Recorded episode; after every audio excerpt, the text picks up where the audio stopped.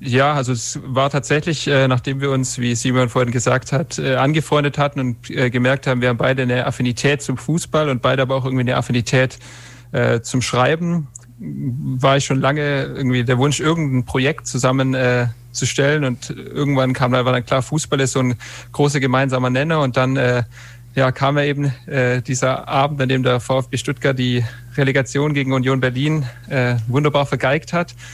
Und ähm, ja, kurz danach äh, bekam, glaube ich, äh, Simon von mir eine äh, SMS äh, oder, oder eine WhatsApp-Nachricht oder eine, eine Nachricht, wo drin, drin stand, lass uns doch irgendwas äh, daraus machen. Wir dachten erst an einen Podcast, hatten dann aber noch nicht das technische Equipment und dann ähm, wurde ein Blog daraus und am Ende ein Buch aus ja, dieser, ja, dieser skurrilen Situation, dass diese zwei äh, ja, großen Vereine, zumindest traditionsreichen Vereine, dann mal gemeinsam in dieser Liga sind. Im Buch selbst wechselt ihr zwischen verschiedenen Textsorten. Was erwartet eure Leserschaft? Wie würdet ihr es beschreiben? Ja, die bunte Vielfalt. Das war auch, auch das, was wir uns vorher vorgenommen haben, dass wir anders über Fußball berichten wollten, als es so die klassischen Fußballmedien tun. Es sollte also keine klassische Fußballberichterstattung sein, sondern wir wollten uns da keine, keine Grenzen setzen. Also ich habe äh, vorher schon Textchen geschrieben, äh, Christoph ganz viel äh, Gedichte, auch Liedtexte. Und da, da wollten wir uns äh, auf keine Textart ähm, fixieren und haben dann auch gesagt, was, was kommt? Also wir, wir hatten einfach Lust, ähm, anders über Fußball zu berichten, so wie es für uns auch ähm, vielleicht noch näher ist, noch, noch literarischer. Und dann war es jedes Mal eine, eine Überraschung, äh, den Text des anderen zu lesen. Da haben wir uns nämlich auch nicht abgesprochen oder sonst irgendwie Themen äh, ab, abgesteckt, sondern das war immer, immer eine schöne Überraschung. Das heißt, ihr wusstet tatsächlich nicht, was der andere jeweils auf Papier gebracht hat? Nee, tatsächlich nicht das war, äh, wie gesagt, immer Mittwoch war unser Stichtag, äh, Mitte der Woche. Und dann äh, Showdown. Äh, Texte wechseln quasi den Betrachter. Und ähm, ja, es war tatsächlich manchmal lustig, weil sich manchmal so doch irgendwie Parallelen eingeschlichen hatten, obwohl man über andere Spiele geschrieben hatte, weil man irgendwie sich vielleicht davor doch irgendwie mal äh, informell ausgetauscht hatte. Aber ja, tatsächlich war es immer eine große Überraschung zur Mitte der Woche. Gab es da dann auch mal ein Veto dass jemand gesagt hat, nach der Mitte der Woche, ah, so nicht? Oder besser anders? Nee, wahrscheinlich waren wir da auch zu nett. Also äh, spontan würde mir äh, die herbe Niederlage äh, des VfBs gegen den HSV einfallen, wo Christoph vielleicht ein Veto hätte einlegen können. Aber nee, so, so, so schlimm war es nicht. Das war wirklich eher, ähm, oder auch so gerade für, für mich so, ah ja, so kann man es auch machen oder super Idee gewesen. Das, das war echt eigentlich äh, mit das Schönste auch daran, äh, den, den Text als, als erstes zu lesen, äh, bevor ja alle anderen, dass sie sich das im Blog angucken konnten, sondern man da wirklich ähm, ja, schauen konnte, was auch mit ein bisschen Zeit zu schauen, was, was da jetzt passiert ist. Und dann gab es eigentlich nur Feedback, wenn es grobe grammatikalische äh, Schnitzer gab oder so etwas. Äh, Rechtschreibfehler haben wir dann natürlich schon korrigiert, aber, aber inhaltlich haben wir dann nie was geändert. Wie kam denn der Titel zustande? Traditionell zweitklassig. Gute Frage. Ich glaube, äh, ohne mich jetzt mit den Lorbeeren schmücken zu wollen, äh, es war mal meine Idee. Ich bin äh, passionierter Wortverdreher und Wortspieler und ähm, kam, kam mir einmal, wurde zu Simeon äh, geschickt, kein Veto wurde eingelegt und ähm, ich glaube, wir können äh, bis heute ganz gut mit dem Titel leben und ähm, ja, ist auch im Buch, glaube ich, an vielen Stellen äh, findet sich das Wort traditionell, findet sich wahrscheinlich in keiner anderen Publikation so oft. Also es ähm, vielleicht auch so ein bisschen, zieht sich so ein bisschen durchs Buch, weil es ja auch die ja. beiden Vereine so verbindet. Und äh, um ihm die Lorbeeren zu, zu gestehen, es ist ja, es passt natürlich auch perfekt. Also der VfB Stuttgart und der Hamburger SV als die, die äh, großen Traditionsvereine mit der großen Geschichte, wie sie sich selber sehen, äh, beide dann in der, in der Zweitklassigkeit, in der zweiten Liga und treffen sich dort das erste Mal. Also man kann es ja, man kann es ja nicht, nicht besser beschreiben, was da gerade ist. Also beide unter ihren äh, Ansprüchen und ihren, ihren eigenen Erwartungen müssen sich da durch die zweite Liga boxen, mehr oder weniger erfolgreich. Aber ihr habt jetzt nicht das Ziel, ähm, traditionell Zweitligist zu bleiben. Weil ich habe mich tatsächlich gefragt, was soll denn da zum Beispiel Kräuter Fürth sagen, wenn die lesen, traditionell zweitklassig. Die müssten das ja nochmal toppen können dann. Ja, ich weiß jetzt nicht, war das eine Frage an den VfB-Fan? äh, nee, also, also als HSV-Fan. ich frage HSV mal, frag mal, frag mal erst den HSV-Fan, da der ja im Moment noch in den Gefilden zu Hause ist. Ja, also muss nicht, muss nicht länger sein als nötig. Aber ähm, ich, ich glaube, wenn man, jetzt ist ja die Situation so, und dann muss man die Situation natürlich auch so annehmen und äh, versuchen, sich da, sich da herauszuarbeiten. Also wenn der HSV aufsteigt, dann freue ich mich sehr. Ich finde schon auch, dass die nach oben gehören. Ähm, aber gerade, also es hat halt die letzten zwei Jahre nicht gereicht. So, da kann ich jetzt auch nicht sagen, ähm, das ist äh, total unverdient, dass sie da unten sind. Und wenn man, wenn man sich ein bisschen mit der zweiten Liga beschäftigt, dann kann man sich da auch mit anfreunden. Also so schlimm ist es dann auch nicht. Und ich finde auch, wenn man den Untertitel liest, ein, liest ein Jahr zweite Bundesliga mit dem HSV und dem VfB Stuttgart, dann wird schon auch klar, dass dieses traditionell Zweitklassik ähm, ja so ein bisschen mit einem Augenzwinkern zu versehen ist. Wenn da jetzt Kräuter Fürth stehen würde, was rein vom Einband, äh, von den Farben ganz gut passen würde. Würde passen, ja. dann, ja, weiß ich nicht, ob diese sich auf die Fahnen schreiben würden. Die waren ja auch schon mal oben und würden vielleicht auch gern mal wieder. Ja, und außerdem, außerdem war ja äh, das, dieser ganze Block oder traditionell zweitklassig auch äh, als, als große Hymne gedacht, dass, dass wir uns ein Jahr ähm, auf den Aufstieg vorbereiten. Es kam halt nur ein bisschen anders. Dann fangen wir mal beim Abstieg an. Ähm, wie sehr konnte man denn die Abstiege eurer Clubs aus Liga 1 damals kommen sehen? Frage ich diesmal zuerst den Christoph. Ähm, also wir reden jetzt ja von dem von dem jüngsten Abstieg. Ja, also du, äh, genau. ich habe ich hab ja im Plural gefragt. Du kannst ruhig auch auf alle eingehen. den, den äh, äh, vorletzten Abstieg habe ich verdrängt und im letzten Abstieg weiß ich nur, dass es, dass man, also ich hatte das Gefühl, da hat niemand mit gerechnet, auch als dann irgendwie Schalke dieses Spiel gegen Dortmund doch noch gewinnt und so mit der 15. Platz außer Reichweite war auch als das äh, Hinspiel gegen Union Berlin nur 2-2 war. Ich glaube, bis das zweite Relegationsspiel abgepfiffen war, war eigentlich allen klar, ja, die duseln sich noch irgendwie durch. Und ähm, das war wahrscheinlich am Ende auch äh, ja genau der Grund, weswegen es halt eben nicht geklappt hat. Es gibt ja auch viele Spieler, ob es glaube ich Dennis Aogo war oder auch Mario Gomez, die eigentlich gemeint haben, ja, sie wissen auch gar nicht genau, warum sie abgestiegen sind. Das hat eigentlich in der Mannschaft gestimmt. Sie hatten eigentlich das gute, gute gut genug Spiele zumindest. Aber ich glaube, sie haben einfach den Kampf zu oder die Situation, äh, den Ernst der Situation zu spät erkannt. Und bei dir, Simeon, und dem HSV, der hat ja doch auch ähm, eine ganze Weile darauf hingearbeitet.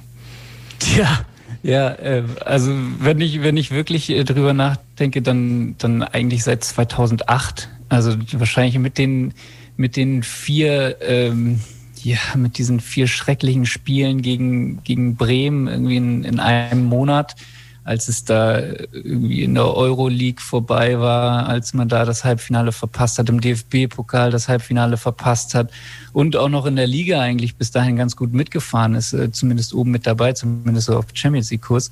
Äh, da gab es einen, einen ordentlichen Dämpfer, also auch also bitte, das, da müssen wir vielleicht wirklich nicht, nicht weiter drüber reden. Und dann äh, der nächste Höhepunkt war ja, war ja eigentlich der HSV als Relegationsmeister, also zweimal hintereinander mhm. äh, eben äh, das, das äh, sagen umwobene Spiel gegen den KSC, Kräuter Fürth auch. Ich glaube, da haben sie nicht ein Tor gemacht oder, oder mit zwei Unentschieden die Relegation für sich entschieden. Ich glaube, mit, äh, mit der also, Auswärtstorregel haben sie es geknackt. Ja, ja genau, dann ein Tor gemacht ähm, und zwei Unentschieden. 1-1. Ja. Ja, 0-0 und 1-1. Also äh, das war schon abzusehen, wobei ich sagen muss, ich, ich bin eben 2017 nach Stuttgart gezogen im Dezember.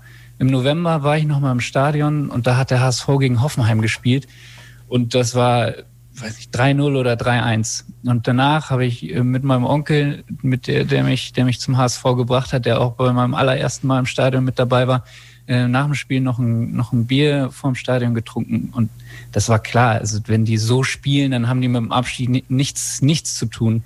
Und dann äh, kam auch eine, eine Niederlagen- oder ähm, äh, wenig Punkteserie, dass es da am Ende dann, ähm, ja, dass sie am Ende abgestiegen sind. Also hat sich schon, hat sich ein bisschen angebahnt, aber dann ähm, am Schluss für mich doch ein bisschen überraschend. Jetzt ist ja so, es sind echt zwei Traditionsvereine. Es sind ja auch zwei Vereine, die ähm, nicht gerade ja, am Hungertuch nagen und die gerne teure Transfers zumindest in Liga 1 getätigt haben. Mal ganz ehrlich, nach dem Abstieg habt ihr da nicht gedacht, naja, ähm, bisschen Geld rein und dann steigen wir halt gleich wieder auf und dann ist das so eine Art äh, Betriebsunfall und Gutes? Und dann ist jetzt der HSV, sitzt noch in Liga 2, der VfB äh, ist dann nochmal abgestiegen nach dem ersten Abstieg. Wie ist da so die, die, die Gefühlslage, wenn so ein, ja, so ein Traditionsverein absteigt? Ja, äh, bei mir war das genauso. Ich dachte, es wird ein Selbstläufer. Dann holt man sich da diese komische Zweitligaschale und ähm, spielt wieder oben mit. Aber ähm, beim HSV war der Dämpfer ja schon ziemlich schnell da, weil das allererste Spiel in der zweiten Liga direkt verloren wurde. Ich, ich weiß nicht mehr gegen wen, aber ähm, schon auch irgendwie dann deutlich, irgendwie 2-3-0. Das ist, ja, da war es war im Grunde schon so, dass klar war, dass es kein Selbstläufer wird. Und man hätte es auch schon vorher wissen können, weil, weil vorher auch schon klar war, dass die, die vermeintlich Großen äh, schon Probleme haben in dieser Liga. Und äh, das hat Christoph auch in einem Text sehr, sehr schön äh, beschrieben, dass diese Großmannschaften ähm, immer mit sehr viel Kampf begegnet wird. Also die Kleinen versuchen da wirklich alles mauern und äh, versuchen da irgendwie so den Lucky Punch und das hat oft genug geklappt. Beim HSV sind gerade im letzten Jahr noch ganz viele andere Unzulänglichkeiten dazugekommen, dass äh, die da nicht aufgestiegen sind. Also wenn man mal die Punkte zusammenrechnet, die sie in der Nachspielzeit haben liegen lassen und die noch draufpackt, dann ähm, wären sie wahrscheinlich als Zweiter aufgestiegen. Also mhm. aber äh, hätte, hätte wenn und wäre, wäre Fahrradkette, ne? Wie war deine Gefühlslage, Christoph? Ähm, ja, also ich, ich muss sagen, äh, der erste, erste Abstieg war tatsächlich Betriebsunfall. Ähm, das wieder hochgehen hat ja auch eigentlich ziemlich souverän geklappt. Und ähm, dann muss ich sagen, äh, auch wenn die Zweitliga, äh, die Erstligasaison danach mit dem siebten, achten Platz geendet hat und mit dieser ähm, 1 zu 0, sage ich jetzt mal, Serie unter Teil von Korkut, es, es, es war irgendwie nie so, nie so gut, wie es, wie es, die Ergebnisse waren. Und irgendwie war der, wenn man es jetzt retrospektiv betrachtet, irgendwie der, der begann der Abstieg eigentlich schon, äh, schon früher und dann noch äh, die Unruhe in der Chefetage, die sagenwobene Mitgliederversammlung, ähm, drei, vier Trainer. Also das, dann, dann, dann war es schon wieder der alte VfB Eich ab, ab dem Zeitpunkt, ab dem Hannes Wolf weg war, war eigentlich auch bei mir wieder so, ah, okay, jetzt wird's halt wie früher. und äh, so kam es dann auch. Und ähm, Jetzt äh, sieht es gerade so aus, äh, zumindest sportlich, wie wenn es äh, auf solideren Beinen stehen könnte. Wenn sich jetzt die Vorstandsetage auch noch äh, einkriegt und die Wogen ein bisschen geglättet werden, kann man darauf aufbauen, würde ich sagen. Ja, da kommen wir nachher nochmal drauf zurück. Wir haben es vorhin schon mal ganz kurz, ähm, als wir noch nicht hier on air waren, angesprochen. Hitzelsberger hat wohl gerade taufrisch seine Präsidentschaftskandidatur zurückgezogen. Ähm, das heben wir uns für nachher auf. Jetzt widmen wir uns wichtigen Dingen, machen Musik. Also nicht, dass Hitzesberger nicht wichtig wäre, ja, aber den richtig wichtigen Dingen. Und die heißen tatsächlich äh, Fußball im großen Stil. Und jetzt, äh, ihr habt ein bisschen Musik ausgesucht und ähm, ich habe die euch mitgebracht. Hören wir uns einen Song an. Hier sind Fettes Brot und Freunde mit Fußball ist immer noch wichtig. Dies ist nicht für RTL, ZDF und Premiere.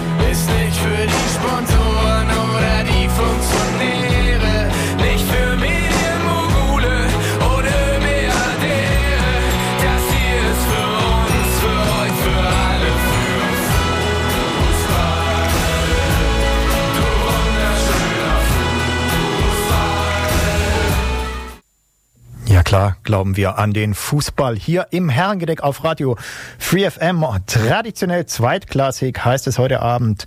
Ein Jahr zweite Bundesliga mit dem Hamburger SV und dem VfB Stuttgart und mit meinen Gästen Christoph Mack und Simeon Boveland, denen wir dieses schöne Werk zu verdanken haben. Direkt gefragt, Christoph Simeon, wie weh tut zweite Liga?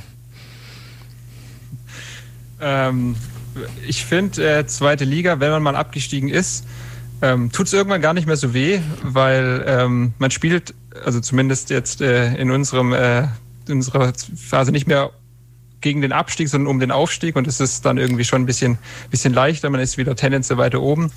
Aber der Abstieg an sich, äh, der tut natürlich schon, schon weh. Und ähm, die Sprüche, die man sich dann von andersartigen Fans anhören darf in diesem Jahr, ähm, ja, das tut schon weh.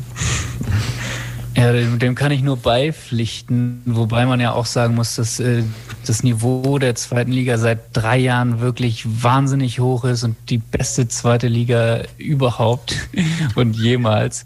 Aber ähm, obwohl ja, der HSV also, mitspielt.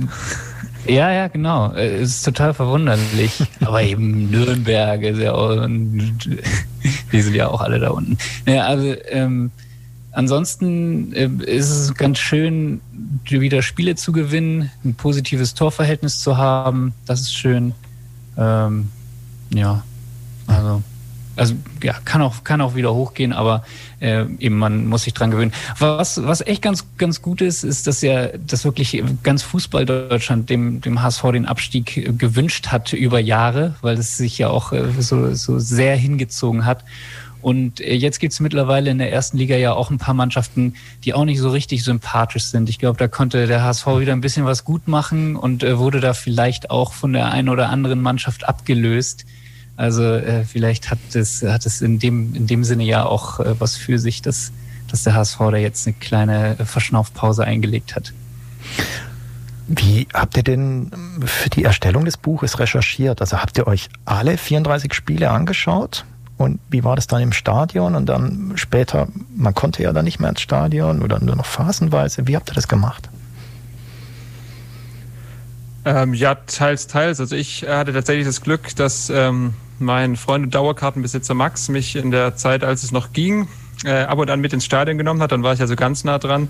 Aber es ging natürlich nicht bei äh, jedem Spiel und erst recht nicht dann, als die Zuschauer ausgeschlossen wurde. Manchmal war es auch nur der Ticker, manchmal hat man sich auch ganz bewusst rausgenommen und ähm, wenn man eh ganz weit weg vom, vom Spielgeschehen war, war es teilweise auch gar nicht nötig, mehr als das Endergebnis zu kennen. Also das ähm, war jedes Mal verschieden, mal ganz aufwendig recherchiert, in irgendwelchen Archiven geblättert und ähm, mal äh, irgendwie die Inspiration aus Facebook-Kommentaren gezogen. Also wie gesagt, da war jeder Text irgendwie anders.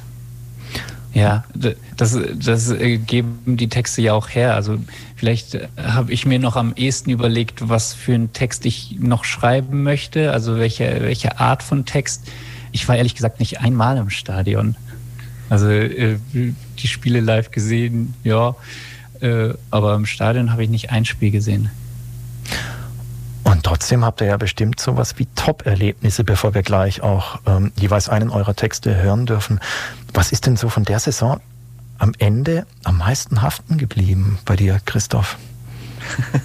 außer dem, Auf äh, außer dem Aufstieg. Da muss ich tatsächlich nicht lang nachdenken. Das habe ich äh, auch ausgiebig im Buch beschrieben. Aber dieses 3 zu 2 von Gonzalo Castro in der 92. Minute beim VfB gegen HSV, Simeon tragischerweise neben mir. Das war auf jeden Fall schon äh, ja einer der, muss ich schon sagen, äh, emotionalsten Fußballmomente der letzten Jahre, muss ich sagen, bei mir. Da ist es wirklich mal wieder durch die ganzen Körper gefahren, weil er sich gedacht hat, geil, geil, ein Tor in der Nachspielzeit aber in diesem du, wichtigen Spiel. Du hast es ja kommen sehen, ne? Du hast ja ja extra den, wie, wie hieß der Schluck äh, in deiner? Den Siegerschluck. Den Siegerschluck. Ja, aber das war, das war eher, eher intuitiv, genau, das in dieser Situation. Das, umso schöner, dass es dann so geklappt hat. Also wahrscheinlich äh, auch deswegen. Hey Christoph, ich dachte wirklich, dass wir diesen Teil aus, äh, dass wir uns da verabredet hätten, den Teil auszusparen. Äh, dann war mein Lieblingserlebnis natürlich äh, das Hinspiel. Äh, das haben wir leider nicht zusammen geguckt. Äh, das wäre wär vielleicht auch ein bisschen blöd gewesen. Ich glaube, die Situation bei der Niederlage vom HSV im Rückspiel war, war vielleicht auch nicht die schönste Situation für Christoph, der irgendwie so dann trotzdem den Balanceakt zwischen äh, großer Freude und äh, nicht überschwänglicher Freude finden musste. Aber natürlich, also das 6-2 im Hinspiel allein schon wegen der vielen Tore, wegen des, des wahrscheinlich höchsten ähm, Saisonsiegs in der Saison, äh, war, natürlich, war natürlich besonders schön. Ja, ja dann würde ich sagen, hören wir doch mal rein in die Texte. Ähm, Christoph, du äh, wirst uns was aus deinem Wohnzimmer äh, lesen, quasi ein intimes Wohnzimmerkonzert, würde ich so mal beschreiben, eine Wohnzimmerlesung. Was hören wir denn jetzt? Was hast du ausgesucht und warum? Äh, ich habe äh, einen Text ausgesucht, ähm, in dem ich äh, über den HSV berichtet habe, im weitesten Sinne. Das Spiel vom 15. Spieltag VfL Osnabrück gegen Hamburger SV. Der Hamburger SV zu dem Zeitpunkt ganz gut auf Kurs. Ähm, der VfB ein bisschen hinten dran. Und ähm, ja, das Spiel, äh, kommt zum Schluss und der Text heißt Kopf an und ähm, ja, alles weitere ähm, wird sich, glaube ich, im Text zeigen. Gefällt mir an sich eigentlich ganz gut. Deswegen dachte ich, äh, äh, widme ich ihm auch der, der ganzen äh, Radio Free FM Hörer und Hörerinnenschaft. Wir freuen uns. Los geht's. Wir müssen vom Kopf her da sein. Immer 100% fokussiert. Alles andere ausblenden. 90 Minuten lang zählt nur eins. Markige Sprüche, Fußballfloskeln, immer wieder durch die Gebetsmühle gedreht und dann wieder pulverisiert. An sich sollte der Mensch doch in der Lage sein, sich eineinhalb Stunden pro Woche nur auf eine Sache zu konzentrieren. Doch dass dies bei der Ausübung der besagten Rasenballsportart nicht so einfach ist, wie es sich hier liest, wurde mir spätestens damals klar, als ich zu meiner Zeit als Juniorentrainer einmal einen verzweifelten Schreikrampf bekam, nachdem sämtliche der mir anvertrauten Halbwüchsigen mitten in einer umkämpften Partie das Fußballspielen vorübergehend einstellten und sich stattdessen der ausgiebigen Betrachtung eines Zeppelins widmeten, welcher mit ungewöhnlich niederer Flughöhe über den Sportplatz schwebte. Nun könnte man jenes Phänomen mit kindlicher Neugier erklären, doch das Ablenkungspotenzial steigt, meinen Recherchen zufolge, mit zunehmendem Alter linear an.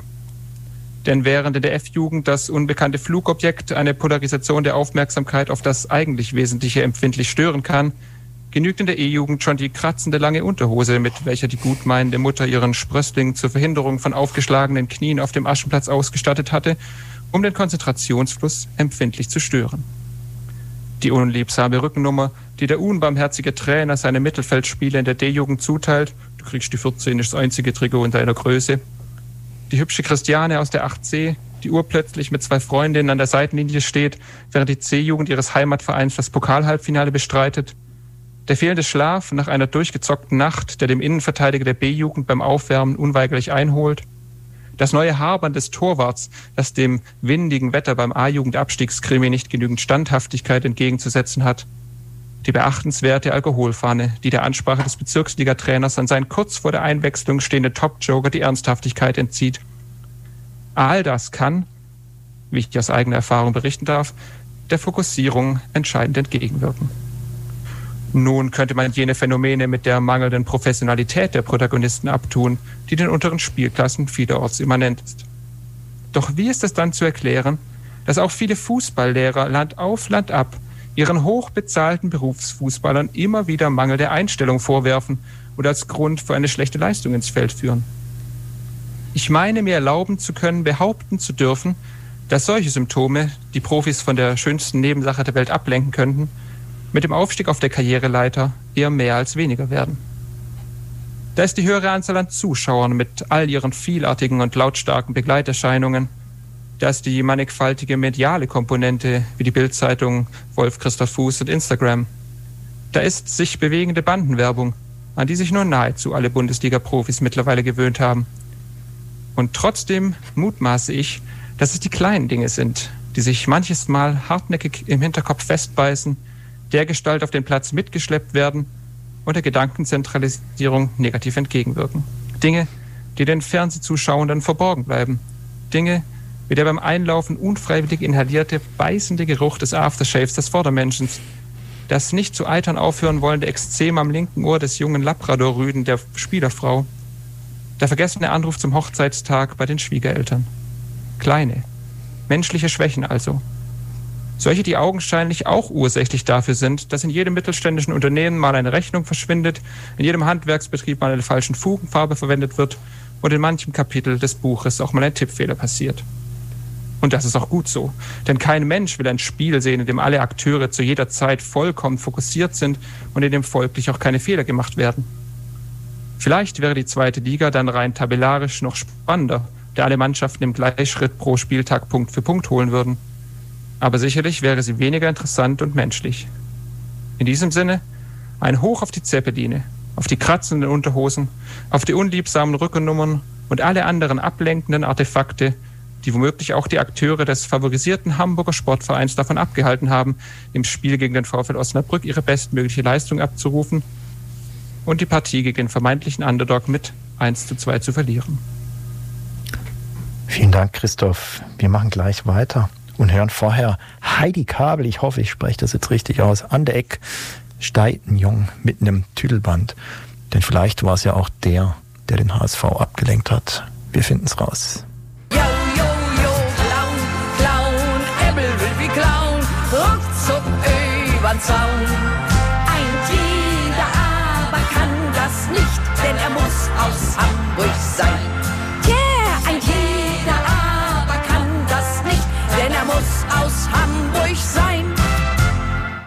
Jo, er muss aus Hamburg sein. Vielleicht lag es damals auch daran, dass es nicht geklappt hat. Christoph, gerade nochmal so zur Aufklärung. Der Text, den du gelesen hast, der war ja ein HSV-Text, gelesen vom VfB-Fan. Wer hatte den denn jetzt geschrieben von euch beiden? Den Text hatte tatsächlich ich geschrieben, weil äh, einer der, ja, der Twist in dem Buch ist nämlich, dass wir äh, jeden Spieltag den Verein gewechselt haben. Also quasi an einem Spieltag hat der VfB-Fan über den VfB geschrieben und der HSV-Fan über den HSV und am anderen Spieltag war es genau umgekehrt. In diesem Spieltag war ich mit dem HSV dran und ähm, ja, einfach aus dem Grund, dass äh, nicht jeder Text mit der Fanbrille geschrieben ist und dass eben manchmal auch so ein bisschen Expertenwissen und manchmal auch so ein bisschen Laienwissen mit einfließt. Ähm, ja, ich denke mal, das hat der Abwechslung auch ganz gut getan. Und es hat auch Spaß gemacht, ähm, ja, sich mal mit dem anderen Verein zu beschäftigen. Und der Simeon hat es vermutlich genauso mit dem VfB getan. Und ich nehme an, er trägt uns jetzt einen VfB-Text vor. Ja, genau. Ja. Also es spielt tatsächlich in Hamburg, aber es ist ein VfB-Text. Welchen Spieltag hast du denn gewählt?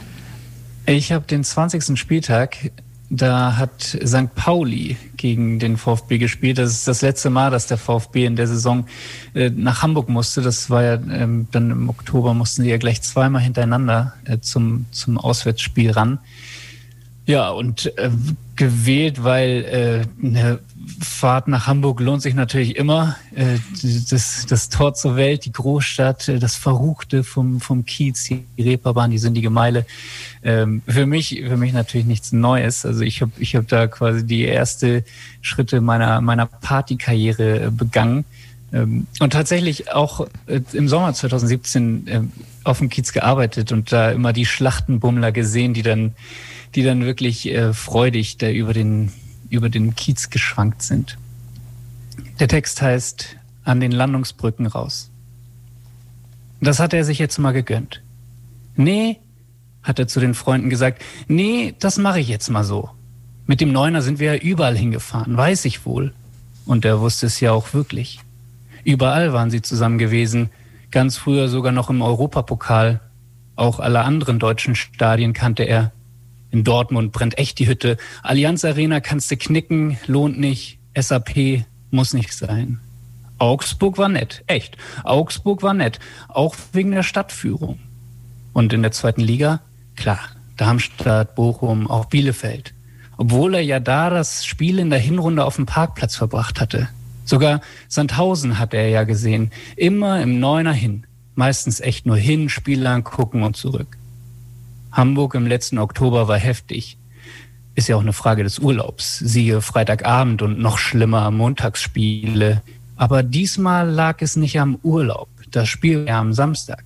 Nee, diesmal hatte er einfach keine Lust, Freitag nach der Arbeit loszufahren und dann die Nacht auf der Autobahn zu verbringen. Hatte er keinen Bock drauf. Also hat er mal das Internet angemacht und mit beiden Händen der Deutschen Bahn sein Geld in den Rachen geworfen, um entspannt in Hamburg anzukommen. Vorher ins Hotel bringen und dann schön auf dem Kiez ein reinorgeln. So nämlich. Das hat er sich jetzt mal gegönnt. Jetzt wartete er vor dem Stadion auf die anderen und erkannte die Trümmertruppe schon von weitem. Gott sahen die Scheiße aus. Anscheinend Stau. Das hatten sie ihm letzte Nacht noch geschrieben, aber da konnte er nicht antworten. Er hingegen das blühende Leben. Also fast.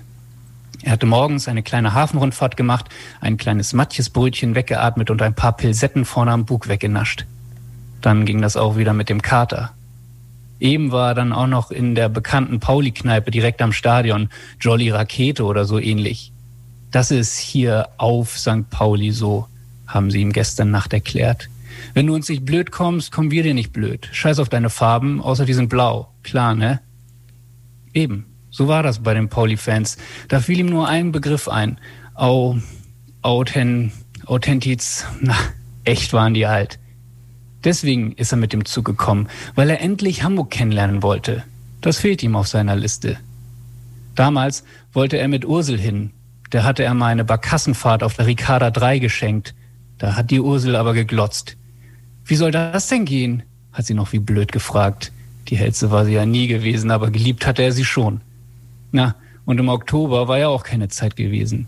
Erst wollte er ja beide Spiele in Hamburg sehen, also Samstag hin und wieder zurück, Mittwoch hin und wieder zurück. Da hätte er nur einen Tag Urlaub nehmen müssen. Aber nach der Klatsche hatte er dann natürlich auch keine Böcke mehr drauf gehabt. Dann lieber Urlaub sparen. Aber gegen Pauli war es die letzte Gelegenheit in der Saison in Sachen Hamburg. Das war der Grund, warum er sich das gegönnt hatte. Weswegen das Wetter, wegen des Wetters ganz sicher nicht. Im Oktober war das schon eine Katastrophe gewesen. Aber heute Regen, kein Regen, viel Regen, kein Regen, Büschenregen, Platzregen, kein Regen, Nieselregen, kein Regen. In Hamburg gibt es 27 Wörter für Regen, aber es reichten zwei. Echtes Schmuddelwetter. In einem Wort Hamburg.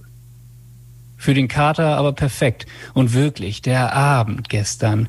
Das Hotel direkt am Hafen, an den Landungsbrücken raus. Dann erstmal ein Cocktail 20 Stockwerke über der Stadt. Jetzt gönn dir doch auch mal was. Davidstraße runter, ein Blick in die Herbertstraße, in die Davidwache und die Boutique Bizarre. Holla die Waldfee. Reeperbahn und Hamburger Berg, Seilerstraße. Ruhig mal schon den Stadion, den Weg zum Stadion ablaufen und einprägen. In der Hein-Heuer-Straße, da kriegst du den Schwaben nicht aus mir raus, eine ehrliche Portion Kiesspätzle weggedrückt. Ein traditionell schwäbisches Etablissement, merkst du sofort. Paulinstraße und dann ist da auch schon das Stadion, mitten in der Stadt. Sein Versuch einer goldenen Meile zum Stadion endete im Schiffbruch und heute Morgen natürlich Kater, also Hafenrundfahrt. Jetzt im Stadion und mit einer Knolle am Hals, so sagen sie hier, sind die Sorgen dahin, sogar die auf dem Platz. Eigentlich herrschte ja Aufbruchstimmung wieder einmal und er war auch guter Dinge. Aber da unten auf dem Rasen lief echt gar nichts. Nicht mal der Ball. Was für ein Acker. Da hakt es schon. Aber was sollst du machen? Wieder viele Wechsel. Der Abwehrchef und der Torjäger müssen früh verletzt ausgewechselt werden. Aber gallig waren die Jungs nicht. Als ob die hier auf St. Pauli nur darauf warten, die drei Punkte abzugeben. Am Ende wenigstens einen Punkt mitgenommen. Das war Abnutzungskrieg aller zweiter Liga. Die Stimmung im Neuner hätte er nicht erleben wollen. Leider hatten sich Teile der VfB-Fans 2020 nicht unter Kontrolle und fielen durch niveaulose und sexistische Spruchbänder auf. Wer soll das lustig finden? Ist nämlich nicht lustig. Im Gegenteil, das ist schade. Echt, echt schade. Da kannst du dich nur schämen und ins Jolly Rakete braucht er jetzt auch nicht mehr gehen. Die werden nicht gut auf uns zu sprechen sein, dachte er sich. Auf der anderen Seite, und das hatte er gestern gelernt, Hamburg ist halt auch nicht für alle was. Hamburg kann dich echt fertig machen. Das kann sich halt nicht jeder gönnen, dachte er sich und war froh, dass er in dieser Saison nicht mehr hoch musste. Vielen Dank, Simeon. Hast du hier die Reise von Christoph beschrieben?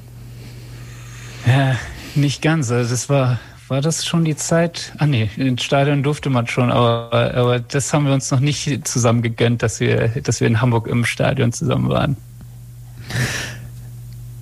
Christoph, magst du noch was sagen? So ja, aus. ich, äh, ich würde sagen, es wird Zeit, dass es mal wieder geht. Es hätte tatsächlich, äh, wären wir zumindest bei dem VfB Hamburg-Spiel, wären wir zumindest im gleichen Stadion gewesen. Ja, das steht noch aus. Äh, ja, Simeon, du hast gesagt, ähm, niveaulos, sexistisch, homophob und dagegen an singen äh, Markus Wiebusch und Band mit Der Tag wird kommen. Auch ein Song, den ihr euch auf die Fahnen geschrieben habt, sozusagen. Und genau den höre ich sehr gerne mit euch an. Hier ist er. Und der Tag wird kommen, dem wir alle unsere Gläser heben, durch die Decke schweben, mit einem Toast den hochleben lassen auf den ersten, der es packt, den mutigsten von allen. Der Erste, der es schafft, es wird der Tag sein, an dem wir die Liebe, die Freiheit und das Leben feiern. Jeder liebt den, den er will, und der Rest bleibt still. Ein Tag, das hätte man gewonnen. Ja, das Wetter hoffentlich ähm, bald in Stuttgart, Christoph, ist er ja ein kleines Stück weit schon gekommen durch den Präsidenten Thomas Hitzelsberger. Wir haben es vorhin angesprochen, der hat jetzt seine Präsidentschaftskandidatur zurückgezogen. Äh, Brand, neue News hier im Herrengedeck. Was ist da los beim VfB? Das ist die große Frage. Also äh, ich bin äh, tatsächlich äh, ja natürlich auch äh, äh, dran, mir da alle Informationen äh, zu beschaffen, die man so bekommt über die äh, Medien. Und trotzdem glaube ich, dass man ganz vieles einfach noch nicht weiß. Ähm, wie gesagt, dieser Schuss von dem nicht gerade als Hitzkopf bekannten Hitzelsberger äh, kurz vor dem Jahreswechsel kam mir auch irgendwie für alle sehr überraschend. Ähm, grundsätzlich jetzt zu den jüngsten Ereignissen glaube ich schon, dass es, äh, dass es gut ist, wenn er jetzt da Ruhe reinbringen will. Warum er es jetzt getan hat, ähm, kann, kann ich jetzt so aus dem Bauch raus auch nicht sagen. Ich glaube nur tatsächlich, dass in der Führungsriege vom VfB, ja, dass es nicht von ungefähr kommt, dass man vom schwierigen Umfeld spricht und ähm, von ganz vielen Menschen, die schon ganz lange sitzen. Ähm, aber wie gesagt, äh, da bin ich dann doch zu weit weg und äh, verstehe wahrscheinlich auch zu wenig vom höheren Management, ähm, dass ich da äh, mich zu einer Einschätzung hinreißen lasse. Aber ich finde es auf jeden Fall ähm, gut, wenn Ruhe einkehren würde wenn sie dann quasi nicht nur eine trügerische Ruhe ist, sondern wirklich irgendwie da Konflikte beigelegt werden konnten. Aber man hat ja als Außenstehender immer so ein bisschen den Eindruck, also Theater brauchen eure beiden Clubs. Ne? Der VfB braucht entweder einen Präsidenten, der ähm, Sologänge macht ähm, oder ähm, fließende Trainerwechsel, oft auch fliegende Trainerwechsel, ständig auf jeden Fall. Ähm, Christoph, wohin führt der Weg des VfB? Zum Abschluss der Sendung wäre das die Frage, denn wir sind tatsächlich am Ende. Ja, wie gesagt, ich, wenn sich jetzt äh, durch diese, diesen Rückzug von Etzelsberger die Wogen glätten lassen, dann ähm, würde ich schon sagen, dass sich der VfB, ähm, so wie er gerade personell und ähm, von der Kaderplanung aufgestellt ist, auf dem besten Weg ist, in der Bundesliga zu etablieren. Und ähm, das ist, muss, denke ich, das Ziel sein. Und wie gesagt, ich glaube, es hängt jetzt viel drauf, äh, davon ab, wie dieses äh, Führungschaos sich jetzt, äh, ja, die Wogen sich glätten oder eben nicht. Und ähm, wenn man da wieder ein solides Fundament hat und ähm, alle vielleicht nicht elf Freunde, aber zumindest elf äh, gute Partner sind, dann ähm, ja, freue ich mich auf das, was noch kommt, weil das auf, was auf dem Platz geschieht, das macht ja gerade echt viel Freude. Und beim HSV, Simeon, wann fliegt der Trainer oder geht's rauf? Ja, ich denke, vorher wird der Trainer nicht fliegen. Also entweder er fliegt im Sommer, weil der Aufstieg nicht geschafft wurde, oder dann halt zwei Monate nach Saisonbeginn in der ersten Liga, wenn es nicht so gut läuft. Aber ich hoffe ehrlich gesagt, dass sie, dass sie an Tune festhalten, weil die gerade einen Eindruck machen, als, äh, als hätten sie was gelernt aus den letzten Jahren und ähm, mit dem Trainer, der eben kein alter Bundesliga-Hase ist, wirkt es auch so ein bisschen, als wären sie in diesem Jahr erst so richtig in der zweiten Liga angekommen. Und ähm, ja, es, die Saison ist gut gestartet, wird gerade noch besser. Also gerade haben die auch ähm, noch Alternativen auf der Bank und in der Hinterhand. Also gerade sieht's ganz gut aus. Und äh, das ist auch ein großer Verdienst an, an den Verantwortlichen gerade, also sowohl äh, Tune, wobei ich auch äh, mit Hacking gut klargekommen bin, also habe den schon geschätzt, äh, aber mit Bolt als Verantwortlichen auch.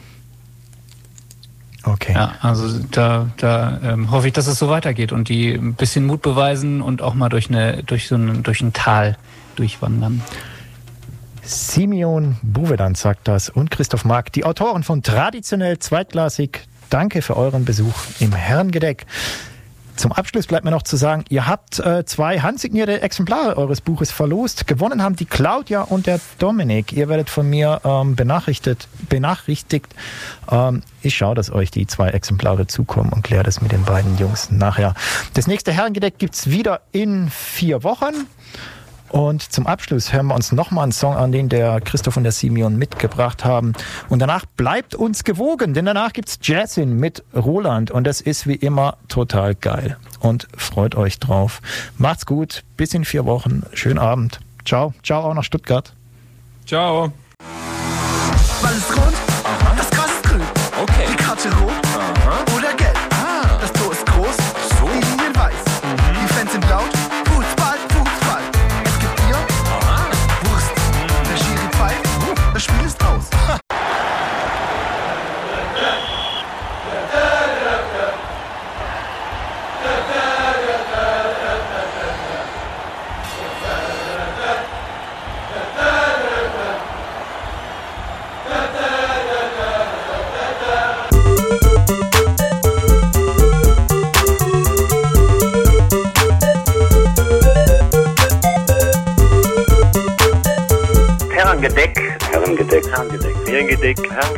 Herrengedeck. Herrengedeck. Das Größte, was es gibt in Deutschland mit Andreas Kulik. Andreas Kulik. Andreas Kulik. Andreas Kulik. Mit Andreas Kulik. Herrengedeck auf Radio Free FM.